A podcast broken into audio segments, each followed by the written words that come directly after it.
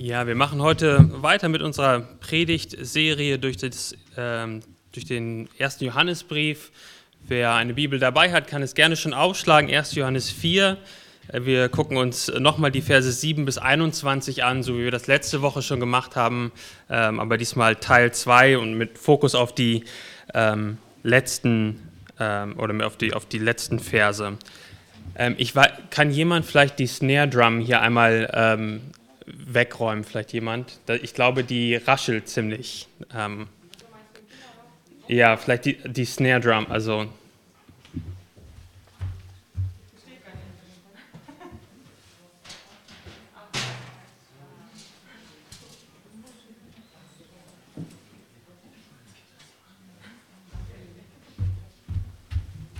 Okay. Ja, 1. Johannes 4, äh, die Verse 7 bis 21 und das wollen wir gemeinsam lesen. 1. Johannes 4, 7 bis 21. Geliebte, lasst uns einander lieben, denn die Liebe ist aus Gott und jeder, der liebt, ist aus Gott geboren und erkennt Gott. Und wer nicht liebt, der hat Gott nicht erkannt, denn Gott ist Liebe. Darin ist die Liebe Gottes zu uns geoffenbart worden, dass Gott seinen eingeborenen Sohn in die Welt gesandt hat, damit wir durch ihn leben sollen. Darin besteht die Liebe, nicht, dass wir Gott geliebt haben, sondern dass er uns geliebt hat und seinen Sohn gesandt hat als Sühnopfer für unsere Sünden. Geliebte, wenn Gott uns so geliebt hat, so sind auch wir es schuldig, einander zu lieben. Niemand hat Gott jemals gesehen. Wenn wir einander lieben, so bleibt Gott in uns und seine Liebe ist in uns vollkommen geworden. Daran erkennen wir, dass wir in ihm bleiben und er in uns das er uns von seinem Geist gegeben hat. Und wir haben gesehen und bezeugen, dass der Vater den Sohn gesandt hat als Retter der Welt.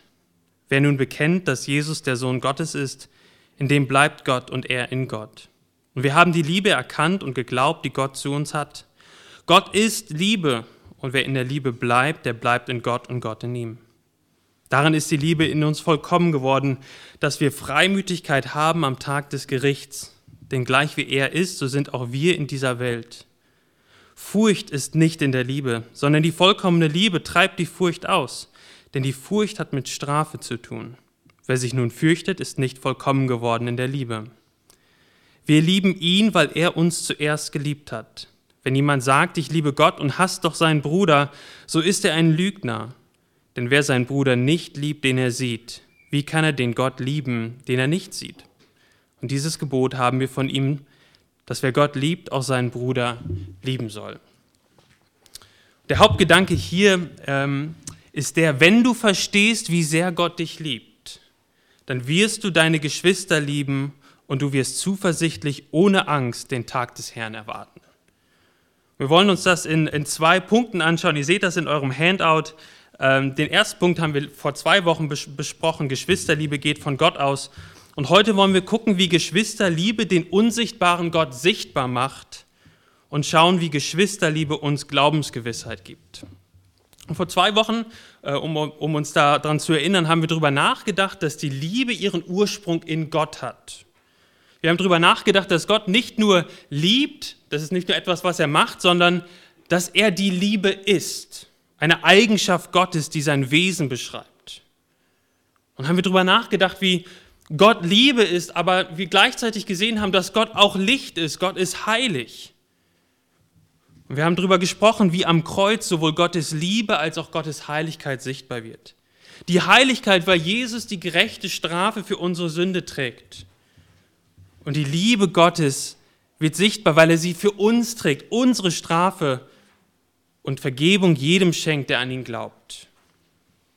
Wir haben darüber nachgedacht, wie, wie die Liebe zum Reich Gottes gehört, weil sie ihren Ursprung in Gott hat. Und dann darüber nachgedacht, dass die Christen, diejenigen, die zum Reich Gottes gehören, auch von dieser Liebe charakterisiert sein sollen. Und dann lesen wir in Vers 7, jeder, der liebt, ist aus Gott geboren und erkennt Gott. Und wir haben damit geschlossen vor zwei Wochen mit dem Gedanken, dass wir auch eine Gemeinschaft als Gläubige sein wollen, die von dieser Liebe charakterisiert ist. Wo wir unsere Nöte vor Geschwistern offenlegen dürfen und Dinge ans Licht bringen dürfen, die schwer sind und die uns auf dem Herzen liegen. Und wo unsere Nöte, wenn wir uns offenbaren, wo unsere Nöte auf Geschwister treffen, die sagen, lass uns gemeinsam auf Gott schauen. Ich möchte dich ermutigen, mit Jesus, durch Jesus Christus, vertraue ihm. Komm mit, wir sind alle Bettler, wir sind alle Sünder, abhängig von der Gnade Gottes. Komm, ich will dir helfen, die Liebe Gottes besser zu verstehen. So machen wir uns gemeinsam auf den Weg, Gott besser zu verstehen, Gottes Liebe intensiver zu erfahren und ja, einander sozusagen in der Not zu helfen, dass das unsere Gemeinschaft, auch unsere Gemeinde charakterisiert. Nun, also Geschwisterliebe findet ihren Ursprung in Gott, der die Liebe ist. Und jetzt in den Versen 11 bis 21 macht Johannes noch zwei weitere Dinge deutlich. Geschwisterliebe macht den unsichtbaren Gott sichtbar und Geschwisterliebe gibt uns Heilsgewissheit. Wir sehen das in Vers 11. Johannes greift den Gedanken von der letzten Predigt nochmal auf. Wenn er sagt, Geliebte, wenn Gott uns so geliebt hat, so sind wir auch, es auch schuldig, einander zu lieben. Also er sagt, ihr, er sagt, ihr seid Empfänger dieser unglaublichen Liebe Gottes. Er sagt, daraus folgt, liebt euch untereinander mit dieser Liebe, mit einer aufopferungsvollen Liebe. Soweit nichts Neues, soweit ähm, sozusagen die Gedanken auch aus den letzten Versen. Aber dann schiebt er einen komischen Satz ein. Ist euch der komische Satz aufgefallen? Guckt nochmal in Vers 12. Niemand hat Gott jemals gesehen. Also man könnte ja auch einfach lesen, Geliebte, wenn Gott uns geliebt hat, so sind auch wir schuldig, einander zu lieben. Und dann einfach weiter zu lesen, wenn wir einander lieben, so bleibt Gott in uns und seine Liebe ist in uns vollkommen geworden. Warum schiebt Johannes hier nochmal diesen Satz ein, niemand hat Gott jemals gesehen? Nun wahrscheinlich macht er es, weil die falschen Lehrer, wenn wir uns daran erinnern, Johannes schreibt ja auch im Kontext von falschen Lehrern, die sich eingeschlichen hatten dort in den Gemeinden ähm, und die wahrscheinlich gesagt haben, wir haben eine unglaubliche Erfahrung mit Gott gehabt. Wir haben Gott gesehen. Und deswegen haben wir jetzt die Autorität, euch etwas mit Autorität weiterzugeben. Ähm, und ihr müsst auf uns hören, weil wir Gott gesehen haben. Und dann haben sie Dinge erzählt, die nicht mit dem wahren Evangelium übereinstimmen. Und Johannes sagt jetzt hier, nein, nein, nein. Was auch immer diese falschen Lehrer sagen, niemand hat Gott jemals gesehen. Und das deckt sich auch mit dem, was wir, was wir sonst in der Bibel auch lesen. Johannes 4, Vers 24, dort lesen wir, dass Gott Geist ist. Und auch im ganzen Alten Testament sehen wir, wie, wie Gott zwar kommuniziert und auch mit den Menschen äh, also interagiert, aber Gott, so sehen wir im Alten Testament, ist anders als die Menschen. Niemand, lesen wir in 2. Mose 33, kann Gott sehen und leben. Mose kann das Angesicht Gottes nicht sehen. Er muss sich in einer Felsspalte verstecken und dann geht Gott an ihm vorüber und er kann von hinten nur hinterher schauen. Niemand hat das Angesicht Gottes, die Herrlichkeit Gottes gesehen. Und so stellt sich jetzt ja hier die Frage, wenn Gott unsichtbar ist, wenn niemand Gott sehen kann, woher weiß man dann, wo Gott ist? Wenn er unsichtbar ist, woher weiß ich, wo er ist? Woher weiß ich zum Beispiel, dass er jetzt hier im Gottesdienst ist, unter der Gemeinschaft, unter den, in der Gemeinschaft der Gläubigen? Woher weiß ich, dass er in mir wohnt? Er ist ja unsichtbar, ich sehe ihn ja nicht. Woher weiß ich, wo Gott ist? Das ist die Frage, auf die Johannes eine Antwort gibt. Du weißt, dass der unsichtbare Gott bei dir ist und er in dir ist, wenn du die Gemeinde liebst. Das ist das, was Johannes sagt. Lass uns nochmal in den Text schauen. Wir lesen dort in Vers 12, wenn wir einander lieben, so bleibt Gott in uns. Also wenn wir einander lieben, dann wissen wir, dass der unsichtbare Gott in uns ist. Und Gott, das hatten wir gerade gesagt, ist unsichtbar, er ist keine Materie.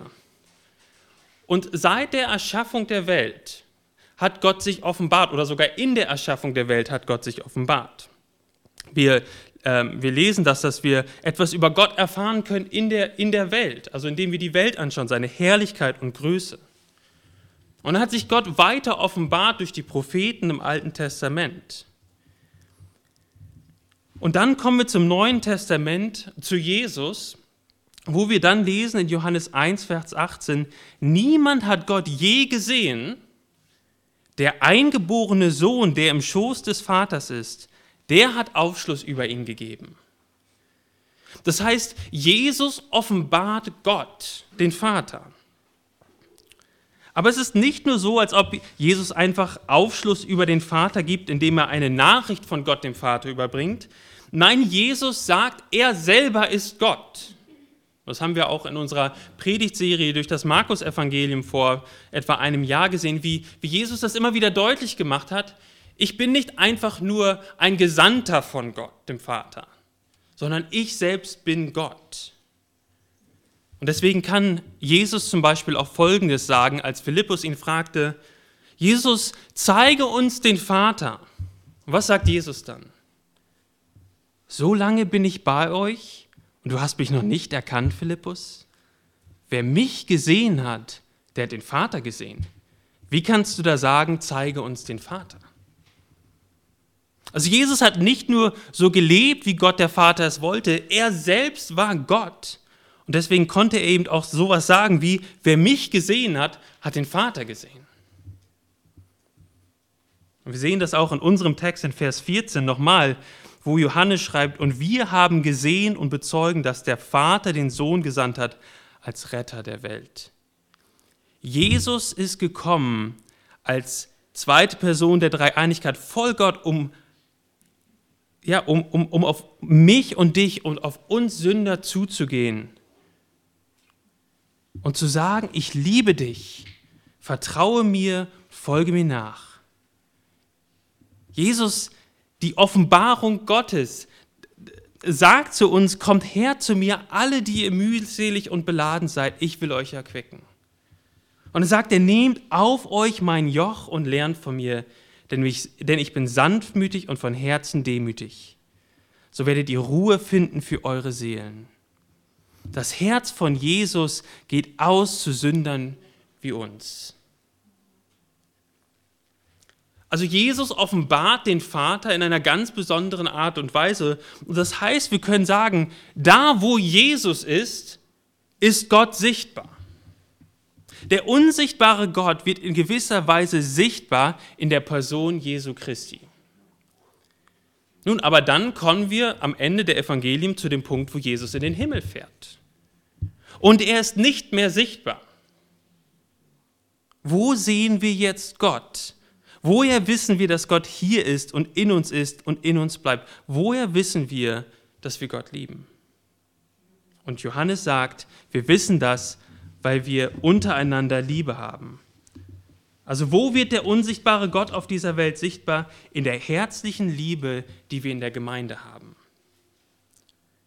Wenn wir die Gemeinde lieben, wenn du die Gemeinde liebst, dann liebst du Jesus und dann liebst du Gott und Gott wird in gewisser Weise in der Liebe in der Gemeinde sichtbar.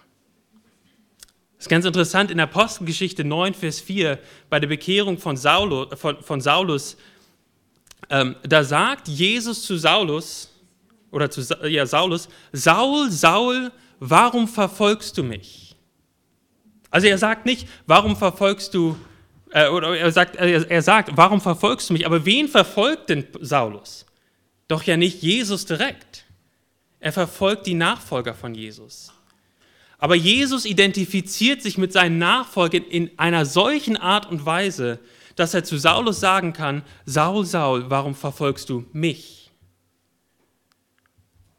Und so erkennen oder, und, und so sehen wir, dass wenn wir einander lieben, wenn wir die Gemeinde lieben, wenn du die Gemeinde liebst, dann liebst du Gott und Jesus und Gott wird sichtbar. Du weißt, dass Gott in dir ist. Und ich erinnere mich an meine Jugend, wo ich immer wieder versucht war und Zweifel hatte, ob ich Gott wirklich glaube, ob, ob Gott wirklich bei mir ist, ob Gott in mir ist. Ich habe mich oft gefragt, woher, woher weiß ich das denn jetzt? Ich spüre ihn jetzt vielleicht gerade gar nicht. Und damals war mein Leben ein bisschen wie eine Achterbahnfahrt. Mal waren die Gefühle da und ich habe irgendwie Gott gespürt und seine Nähe gespürt und ich war auf einem unglaublichen Hoch. Und den nächsten Tag habe ich irgendwie Gott nicht mehr gespürt.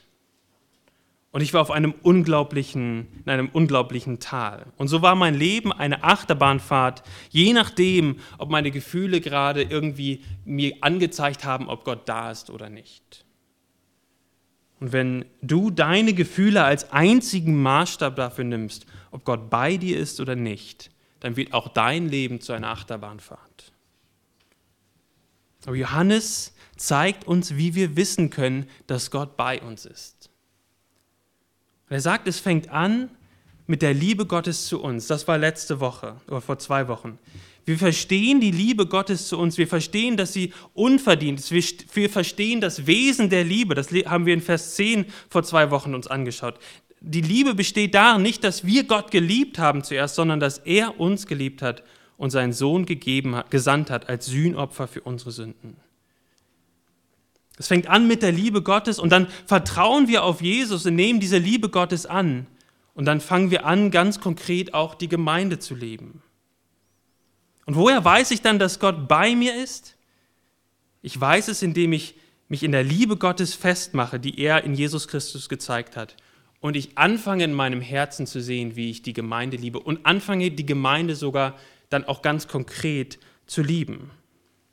In der Liebe zu den Geschwistern wird Gott sichtbar. Und dann weiß ich, dass Gott in mir ist, bei mir ist. Ohne die Gemeinschaft der Gläubigen, und das ist ganz wichtig, ohne die Gemeinschaft der Gläubigen schneidest du dich von einem wichtigen Instrument deiner Heilsgewissheit ab. In der gegenseitigen Liebe wird der unsichtbare Gott sichtbar und es ist ein Zeichen dafür, dass Gott in dir ist. Vielleicht kann man das ein bisschen mit Fußballfans vergleichen. Ja, ich weiß nicht, ob ihr Fußballfans seid. Ich, äh, ich bin kein, kein äh, super ähm, starker Fußballfan, aber ich gucke mir die Spiele von Dortmund ganz gerne an. Aber vielleicht, wenn jetzt ein, ein wirklich ein, ein großer Fan von Dortmund sich fragt, ob er im Herzen wirklich Dortmund-Fan ist. Der sitzt zu Hause und grübelt, also heute, heute spüre ich die Liebe für den, für, für den BVB, die spüre ich einfach nicht. Vielleicht fängt er sogar an, seine Liebe zum BVB, zu, an der Liebe zu, zu Dortmund, zum BVB zu zweifeln. Sagt, spüre ich jetzt die Liebe wirklich? Und er, er, er sitzt zu Hause in seinem Kämmerlein und seine Gedanken drehen sich ständig im Kreis. Und er, am Ende sitzt er da ganz verzweifelt und denkt, ich glaube, ich, glaub, ich, glaub, ich liebe Dortmund, ich liebe den BVB gar nicht. Nun, wo ist der beste Ort, diese Frage zu beantworten? Der beste Ort, an dem der BVB-Fan, der angefangen hat zu zweifeln, diese Frage zu beantworten, ist auf der Südtribüne. Und wer die Südtribüne nicht kennt, das ist eine, eine Seite vom Dortmunder Stadion, wo 25.000 Menschen stehen und alle Dortmund anfeuern. Und wenn ein echter Fan, der wirklich BVB-Fan ist, der angefangen hat zu zweifeln, dort steht mit 25.000 anderen Menschen und die Mannschaft anfeuert, dann wird dieser echte Fan anfangen zu sehen, dass er den BVB wirklich liebt. so ähnlich ist das auch mit uns Christen. Wir sind mehr als Fans. Ja, Jesus ist unser Herr und Heiland. Aber das Prinzip dahinter stimmt. Wenn du in deinem Kämmerlein sitzt und dich fragst, ob du den unsichtbaren Gott wirklich liebst, wenn du dich fragst, ob er bei dir ist, ob du wirklich Christ bist, dann ist das ist ein wichtiges oder das wichtigste Mittel im Kampf gegen diesen Zweifel die Gemeinschaft der Gläubigen. Aber nicht einfach nur passiver Teil dieser Gemeinschaft zu sein, sondern so Teil der Gemeinde zu sein, dass Menschen dich lieben können und dass du selbst andere in der Gemeinde lieben kannst. Wie ist das zum Beispiel am Sonntag im Gottesdienst? So hier jetzt heute Morgen? Wie, wie siehst du den Gottesdienst? Ist es ein Treffen, in dem du mehr als Konsument kommst, wo du etwas bekommst oder etwas Auffrischung für dein geistliches Leben? Oder denkst du über den Gottesdienst auch so nach, dass du hinkommst zum Gottesdienst, um deine Geschwister zu ermutigen? Anzufangen oder hinzukommen zum Gottesdienst, um deine Geschwister zu lieben und aufzuerbauen? Es kann ganz konkret passieren, indem du die Wahrheiten über Gott und Jesus in den Liedern laut mitsingst. Ja, Lieder sind kleine Mini-Predigten. In den Liedern, wahrscheinlich können die meisten von euch viel mehr Lieder wiedergeben und den Inhalt von Lieder wiedergeben, als das, was ich oder jemand anders hier jemals predigen wird. Lieder sind Mini-Predigten. Und ja, wir singen sie im Blick auf Gott. Und wir singen sie auch als Ausdruck unserer Anbetung Gott gegenüber aus unserem Herzen. Aber wir singen sie auch im Blick auf unsere Geschwister. Und das heißt, wir können Lieder singen. Du kannst hier reinkommen mit der Einstellung, ich möchte meinen Geschwistern, ich möchte meine Geschwister lieben, indem ich ihnen Wahrheiten zusinge. Dann singen wir auf einmal eine Strophe, wie aus in Christus ist, mit einem, aus einem ganz anderen Blickwinkel. Aus dem Blickwinkel, dass wir uns einander lieben wollen. Und das führt dazu letztendlich, dass, in dir an, dass es in dir anfängt, dass in dir diese Glaubensgewissheit auch anfängt zu reifen. Oder du kannst der Predigt so zuhören, dass du nicht etwas nur selbst für dich mitnehmen kannst, sondern dass du auch ausgerüstet bist, vielleicht nach dem Gottesdienst oder in der Woche im Hauskreis, andere mit dem Wort Gottes zu ermutigen. Gibt es diese Kategorie in, in deinem Denken, wenn es an, zur Gemeinde kommt, auch zum Gottesdienst kommt, ähm, dass, du, dass du nicht nur als Teilnehmer kommst oder als Konsument kommst, sondern als jemand, der aktiv die Gemeinde liebt? Oder nach dem Gottesdienst wenn du mit jemandem sprichst und vielleicht von irgendeiner Not hörst, dass du ihm, dass du ihm direkt dort schon sagst, ja, lass uns doch dafür beten, jetzt hier, lass uns kurz zur Seite gehen. Oder zu sagen, okay, wir wollen uns im Nachmittag oder nächste Woche können wir uns zusammen treffen und einen Kaffee trinken und darüber sprechen und beten und, und uns einander ermutigen. Und so darf die Gemeinschaft der Gläubigen, wo wir aktiv teil sind, wo andere Menschen uns lieben und wo wir Menschen lieben, hier eine Möglichkeit sein, wo der unsichtbare Gott sichtbar wird. Und dann sagt Johannes hier in Vers 12, dann ist die Liebe Gottes in uns vollkommen geworden. Am Ende von Vers 12. Also das, das, das meint, dass Gottes Liebe in uns sein Ziel erreicht hat. Also wenn, wenn die Liebe Gottes in uns die gleiche Art und Weise von Liebe bewirkt hat, dann ist sie vollkommen, dann ist sie ganz geworden. Also wenn wir in Abhängigkeit von Gottes Liebe einander lieben, dann hat Gottes Liebe sein Ziel erreicht. Die Liebe untereinander macht Gottes Liebe und Gott selbst, der die Liebe ist, in uns und unter uns sichtbar. Und dann sagt er in Vers 13, daran erkennen wir, dass wir in ihm bleiben und er in uns, dass er uns seinen Geist gegeben hat. Er sagt, wenn, wenn sein Geist in uns wirkt, dann ist das ein Beleg dafür, dass Gott in uns ist und wir in Gott. Und da stellt sich jetzt ja auch wieder die Frage, woher weiß ich denn jetzt, den Geist Gottes sehe ich ja auch nicht, woher weiß ich denn jetzt, dass ich den Geist Gottes in mir habe? Ich glaube, die Frage, die du dir stellen kannst, ganz konkret, ob du den Geist Gottes in dir hast, ob Gott in, seinem Geist in dir wohnt, ist diese Frage, empfängst du die Signale von Gott und was machst du damit? Das ist ein bisschen so wie Radiowellen. Die, die schwirren hier gerade rum, die Radiowellen. Ja, und die sehen wir nicht und die können wir auch nicht hören. Aber wenn ich jetzt ein Radio aufstelle und die richtige Frequenz einstelle, dann können diese unsichtbaren Radiowellen sichtbar oder hörbar werden. Und so ähnlich ist das auch mit dem Geist Gottes. Das Wort geht aus, das Wort Gottes geht aus. Und dort, wo der richtige Empfänger im Herzen eines Menschen ist, da fangen Menschen an, so zu leben, wie Gott es möchte. Das hatten wir vor ein paar Wochen auch schon einmal besprochen mit diesem Wort die Salbung. Vielleicht erinnert ihr euch noch daran. Und da ging es darum, dass, dass, es, dass, es, dass, dass Gott uns lehrt, indem er sein Wort uns, dass wir, indem wir sein Wort hören, und das Wort in uns ankommt und der Geist in uns das Wort nimmt und anwendet und uns verändert. Und worauf weist uns dann jetzt das Wort hin, der, der Geist und das Wort? Der Geist in uns, der das Wort hört. Und wenn wir auf den ersten Johannesbrief schauen, dann sehen wir, dass es auf die Liebe Gottes hinweist, die Liebe zu den Geboten Gottes und die Liebe zu den Geschwistern. Und so schließt sich der Kreis wieder. Zeichen eines geisterfüllten Menschen, Zeichen eines echten Christen ist die Liebe für seine Geschwister. Dort wird es deutlich, dass jemand wirklich verstanden hat, dass Gott ihn liebt und was Gott zu sagen hat.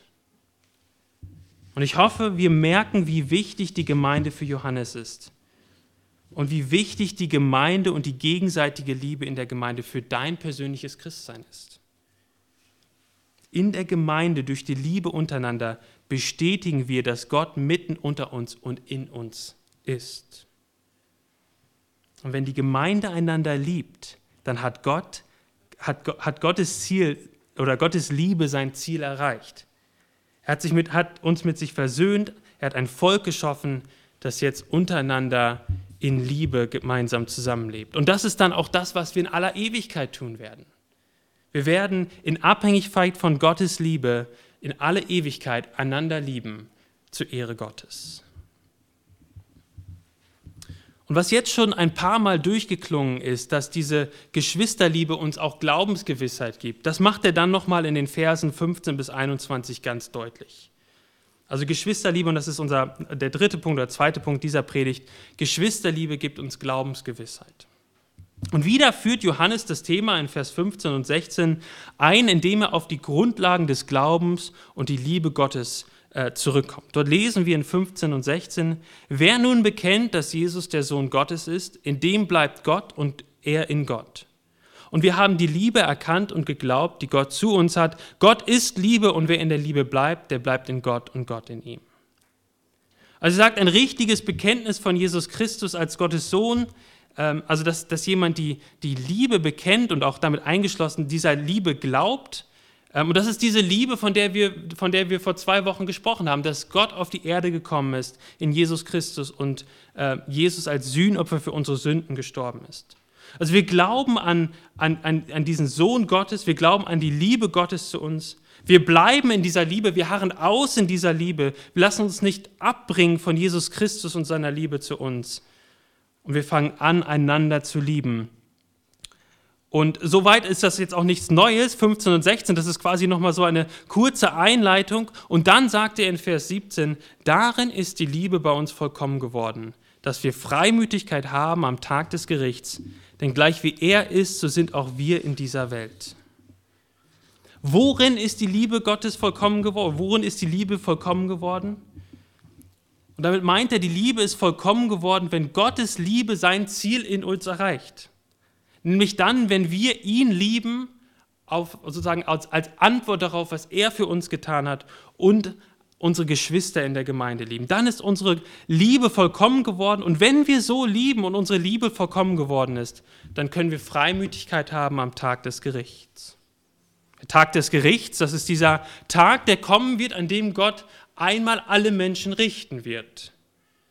Wo es deutlich wird, wer, wer, wer für seine Sünden in der Hölle bestraft werden wird und wer, wer durch, den, durch den Glauben in Jesus Christus in Gottes Reich eingehen kann.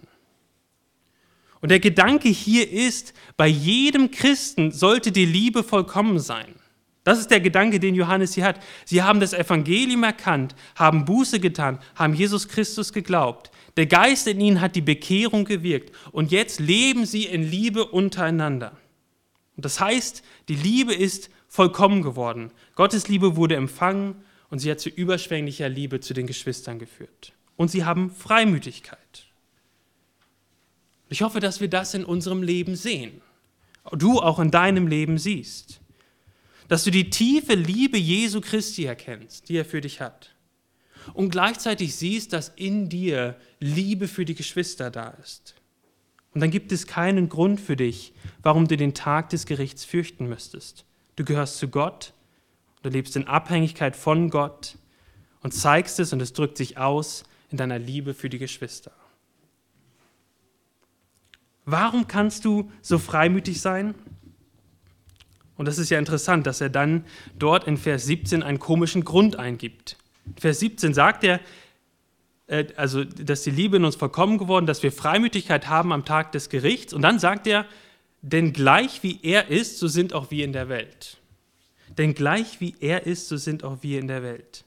Und ich glaube, was er hier damit meint, ist, dass wir so leben, wie Jesus auf der Erde gelebt hat. Wie, wie hat Jesus auf der Erde gelebt als Mensch? Er hat in ständiger Abhängigkeit von seinem Vater gelebt. Er wusste um die Liebe seines Vaters. Er hatte Liebe zu den Menschen. Er hatte keine Furcht und keine Angst vor Gott. Deswegen sagt er, so wie Jesus so gelebt hat, so leben wir jetzt auch. Wir brauchen keine Angst mehr haben vor Gott. Wir können in der Liebe, in der abhängigen Liebe von Gott leben und wir können es ausdrücken in der Liebe zu unseren Mitmenschen und zu unseren Geschwistern. Aber es ist interessant, es gab doch einen Moment, an dem Jesus Angst hatte. Wenn wir am Ende von den Evangelien schauen, im Garten Gethsemane, dort lesen wir, er fing an zu erschrecken und ihm graute sehr. Vorher hatte Jesus nie Angst. Und dann am Garten Gethsemane graute es ihm sehr und er erschreckte. Aber wovor erschreckte Jesus jetzt im Garten Gethsemane? Er wusste, dass er die Strafe der, Sünden, der Sünde für die Menschen tragen würde. Und dort hat er Angst. Dort ist, erschreckt es ihn und es graut ihn. Aber wisst ihr, weil Jesus dort unsere, oder weil, weil Jesus am Kreuz unsere Sünden getragen hat, brauchen wir keine Angst mehr haben. Wir brauchen, du brauchst keine Angst mehr vor Gott zu haben, wenn du auf Jesus Christus vertraust. Alles, was, du, was dir Angst machen sollte vor Gott und seinem Gericht, hat Jesus am Kreuz getragen. Und wir dürfen die Liebe Gottes in Christus annehmen und freimütig, ohne Zweifel auf den Tag des Gerichtes zu gehen. Und das ist genau das, was er dann in Vers 18 sagt. Furcht ist nicht in der Liebe, sondern vollkommene Liebe treibt die Furcht aus. Die Furcht hat mit Strafe zu tun. Wer sich aber fürchtet, ist in der Liebe nicht vollkommen geworden. Ich möchte dir das nochmal ganz konkret sagen. Gott liebt dich. Er ist nicht angeekelt von dir und deinem Leben.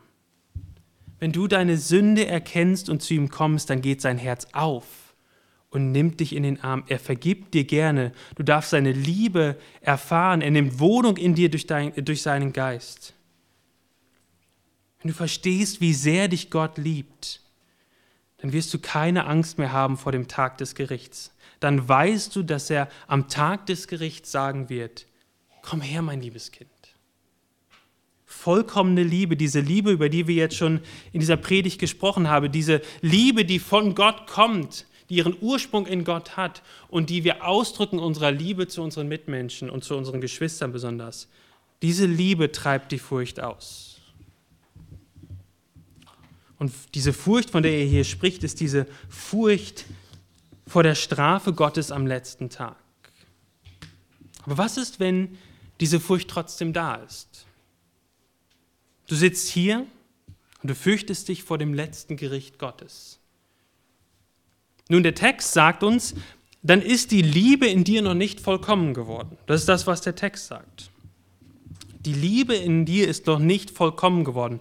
Und es könnte sein, dass du dich berechtigterweise fürchtest.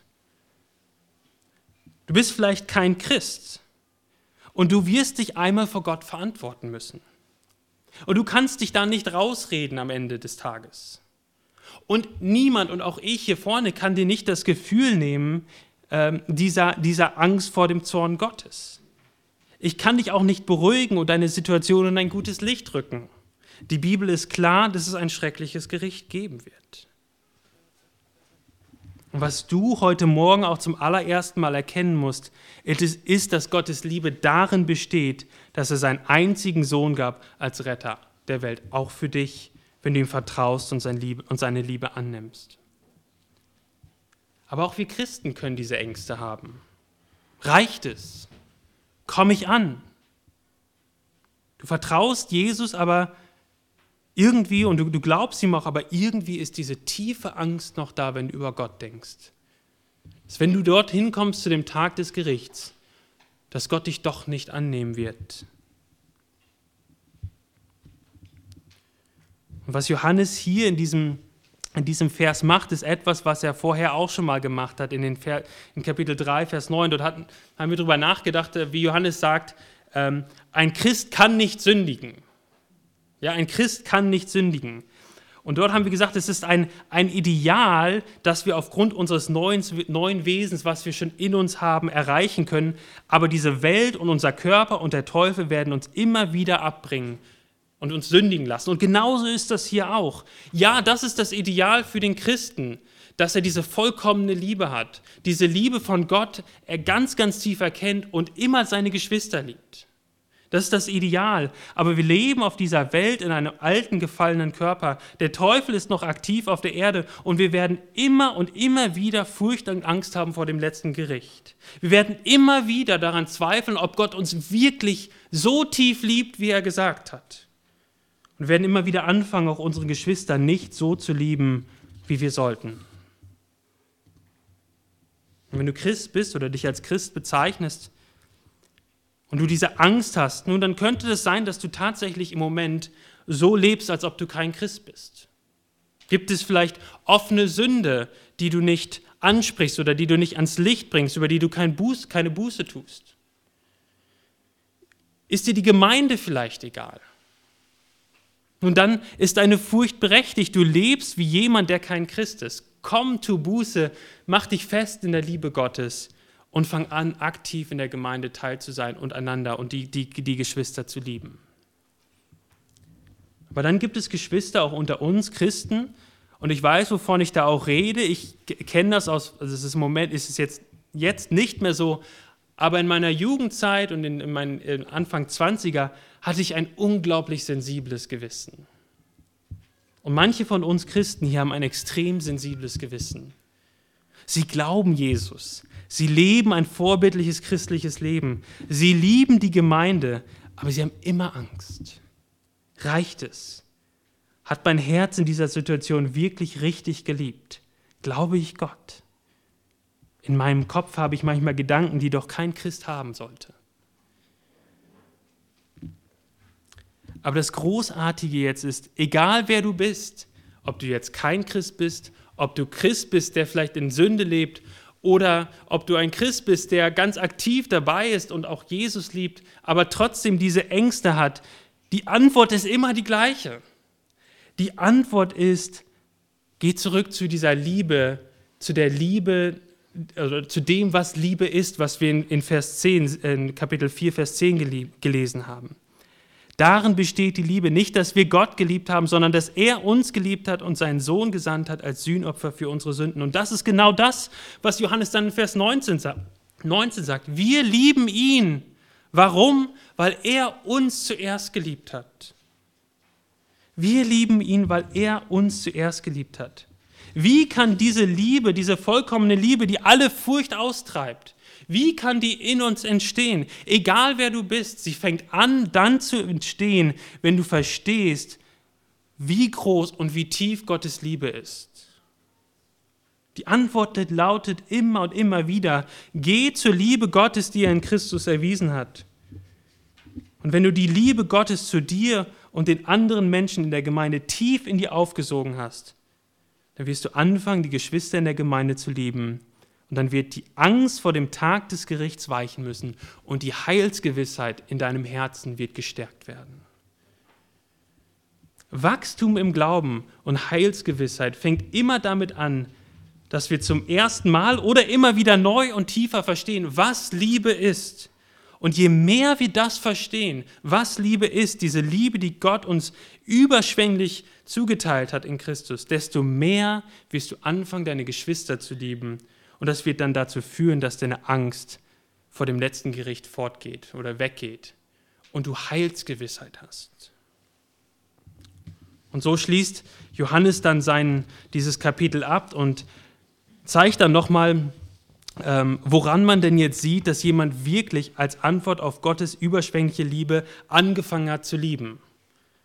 Er sagt an der Geschwisterliebe. Wenn jemand sagt, Vers 20, ich liebe Gott und hasst doch seinen Bruder, so ist er ein Lügner, denn wer seinen Bruder nicht liebt, den er sieht, wie kann, er de, wie kann der Gott lieben, den er nicht sieht?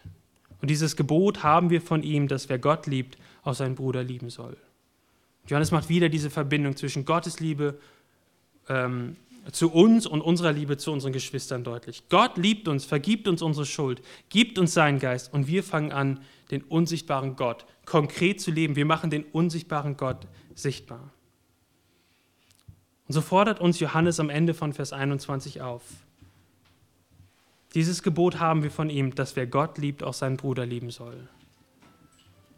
Und so wollen wir schließen auch diesen, diesen, äh, diesen ganzen Abschnitt, Verse 7 bis 21, dass wir uns daran erinnern, dass wir die Reihenfolge immer klar haben.